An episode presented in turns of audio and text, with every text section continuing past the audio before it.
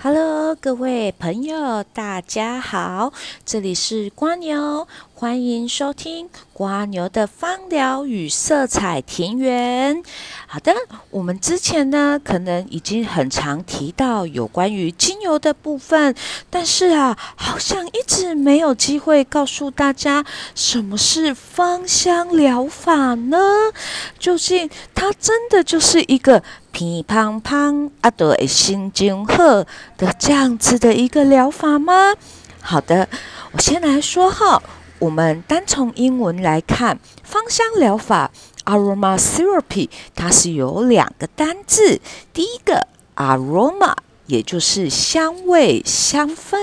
Therapy 则是指治疗疗程，所以呢，当这两个单字呢合在一起，这个就变成了 aromatherapy，运用这一个香氛来达到的一些辅助的一些治疗哦。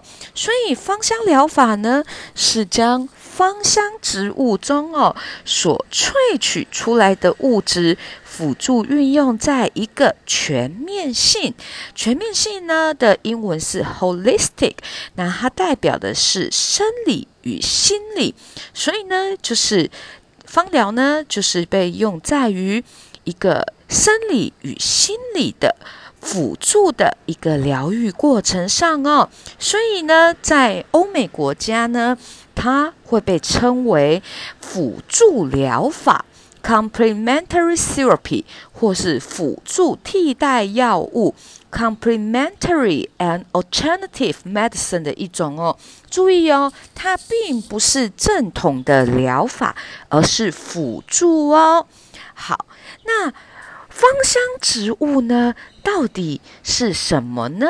我们就广义的来讲哦，芳香植物的一个定义呢，是该植物至少有一个部位具有强烈的气味，呃，不管它是很香或者是很刺鼻，像香水百合可能就很香，那呃，像是一些，好吧，对我来讲，我是一个。瓜牛是一个不敢吃香菜的人，所以香菜啦、N C 对我来讲就是一个比较刺激的一个气味哈。好，广义的定义来讲是这个植物至少要一个部分有强烈的气味，但是并不是所有的芳香植物呢都能够被萃取出精油还有原精的哦。那精油跟原精到底是什么呢？精油呢，是指说啊，我们可以透过蒸馏的方式哈，或者是冷压，像压柳丁汁那样来萃取出来的一个挥发油的部分，我们就会称之为精油。精油呢，它并不是像植物油一样哈，哎底下油落落，它呢是第一。它具有挥发性，它在空气中呢会挥发，那当然也是有点易燃。还有呢，就是它呢就是溶于所谓的脂溶性，它拥有脂溶性的这一项特质哦。那原晶。原精又是什么呢？原精是指啊，有一些花朵类的，像是茉莉啦、百合啦、莲花啦这一类的哈。透过呢蒸馏，也就是透过呢高温的一个蒸馏哈，可能呢会导致它的香味变质，或者是产生了额外的化学作用，而。就无法就是提炼出它的一个精油，所以我们必须呢要使用别的方式哦。一种呢是所谓的溶剂萃取哦，啊，那另外一种呢是叫超临界流体萃取。超临界流体萃取的精油哈啊不对，原精它的价格呢通常是比较高，因为呢它就是将溶剂，也就是丁烷。把它呢改成是由两百倍的大气压力哦，将这个二氧化碳压成一体，去将这个香氛给洗出来哦。而在最早最早的时期，像在几千年前的埃及呀，他们要萃取这些花香类的花呢。的把它做成香膏呢，他们呢是会在一层动物的脂肪上哈铺上这些花朵，让这些脂肪呢去吸收这些花朵的香氛，而当花朵的香氛被吸收之后呢，他们再换另外一层新鲜的花朵。好的，这就是精油跟原精的一个差别哟。那这一切。都还是取决于这项植物是否具有出油率哦。像玫瑰的出油率就很低，而尤加利的出油率则是非常非常之高哦。它呢，我们虽然说萃取的部分呢，通常是以它的枝跟叶为主哦，但是啊，它整枝整个植物的出油率都很高，所以有的时候啊，像澳洲。的消消防局呀，就会奉劝民众呢，不要再种植尤加利树了，因为啊，每当森林大火一发生呢，尤加利树的含油量呢，出油率又非常的高，常常呢就会造成无法挽回的严重的森林大火哦。所以呢，好的，在狭义来说呢，在我们芳疗来说呢，我们所提到的芳香植物是具有独特的香气，而且呢是能够被萃取出来的。一个植物的部分呢，所以呀，如果你在市面上看到草莓或者是水蜜桃哦，你觉得闻起来很香啊啊，好喜欢呐。可是其实草莓跟水蜜桃它是没有出油率的，所以呢，当你看到这些的时候，它并不是精油，也不是原精，而是人工香精呢。好。那其实啊，芳香植物啊，在几千年来呢，在人类的文明中呢，一直都是占有着重要的一席之地哦。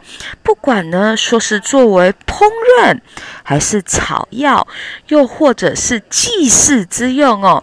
像现在冬天到了啊，在国外呢，尤其是。欧美国家呢，他们就会有一种香料酒，是由红酒、甜橙、肉桂、肉豆蔻。丁香等下去熬煮而做成的一个可以暖身的，将近是无酒精的饮料哦。那像草药的部分呢，不管说是说我们呢脚去扭到去看中医去狗油啊，那或者是说西方的花草茶，像有人说睡不着的时候呢，可以喝一些洋甘菊茶。那洋甘菊呢，的确它有一个安。神的作用，呃，虽然说它的气味呢，可能不是很受到人欢迎哦，啊，那像消化的部分呢，国外呢，则是常常会有卖一种花草茶哈，是由。薄荷跟甘草下去做的花草茶，那据说呢是具有帮助消化的一个部分。那祭祀就更不用说了，不管说是在佛道教中，我们会使用到的檀香，或者是沉香，那又或者是说基督教与天主教中会运用到的乳香以及没药，而在很古老的埃及呀。也会透过焚烧墨药或是其他的香薰植物来献给古埃及的神奇哟。那现代的芳香疗法又是怎么来的呢？嗯，这个跟很多科学跟医药是一样的，它的来源呐是来自于一个意外哟。好，在二十世纪初啊，法国有一个化学家，他叫做 Rene。不好意思啊，因为光牛的发文不好，所以只会讲他的名。这一位化学家，化化化学家 Rene，他在实验室中的一场爆炸烧伤了他的手哦。那有一则说法呢，是说当时他马上呢将手浸泡在放在实验室旁的真正薰衣草 （Lavandula angustifolia） 的纯精油当中，而且伤口呢就这样快速地恢复，而且没有留下任何的疤痕呢。那另外一则说法呢，瓜牛是觉得比较可信的哦，而是说他在烧伤之后呢，做了一些烧烫伤的处置，但很不幸地，伤口还是发炎了。而这时呢，他就利用了真正薰衣草精油哦，去做一个涂抹，那伤口。便停止了发炎。那于是啊，Rena 呢，他就对这个精油的功效感到非常的惊讶，所以呢，他就将自己往后的研究生涯啊，都奉献在了精油上，尤其是精油运用在伤口治疗和消炎的部分，并且在第一次世界大战的时候，普遍运用于军方医院上哦。那他呢？就被普遍认为是创造出方疗这一次的灵魂人物哦。好，那我们呢上一期呢有谈过，就是芳疗与证照，还有一些学校哦，有一些呢他们会称自己是英式芳疗、法式芳疗，又或者是德式芳疗。那真的有这样的区分吗？网络上面啊写说英式芳疗啊，就是以按摩为主，让人呐透过皮肤来吸收这个精油，而达到一个舒缓的效果；而法式芳疗啊，则是透过口服的方式。那德式芳疗呢，则是运用于嗅闻的方式哦，呃。不好意思，这边瓜牛得告诉你，这个呢其实是原本呢是就是他们外国人的一个笑话，没想到却被很多网友当真了哦。好，其实没有所谓的英式芳疗、法式芳疗、德式芳疗这样子的一个区分哦。但我不得不说呢，在法国呢是有很严格的规定，只有医生才可以学习芳疗哦。这个就像台湾的对于中医师的要求是一样的，因为在法国对他们来讲，哈，运用精油就等同于运用药物。哦，那这个部分呢，刮牛之后呢，会再详谈。所以呢，当你看到有人他自称自己是英式疗法啦、法式疗法啦，还是德式疗法专门哦，那请大家要注意哦，其实并没有的哦。普遍来讲呢，我们国际上的一些芳香疗法是以。皮肤吸收还有嗅闻这两大途径为主哦，而就是口服的部分呢，则是以法式。好，法国的部分啊，其实在法国、德国、瑞士都有规定呢。这个口服精油的部分呢，仅能由医师去实行哦，而且并不是说将方。将精油啊直接滴在水里喝，或是直接滴在口腔内哦。那到底是怎么样呢？他们呢是将精油呢用明胶去做成胶囊，就有一点像深海鱼油的或是维他命 E 这样子的方式。所以呀，并不是说滴在水里喝哟。好，那。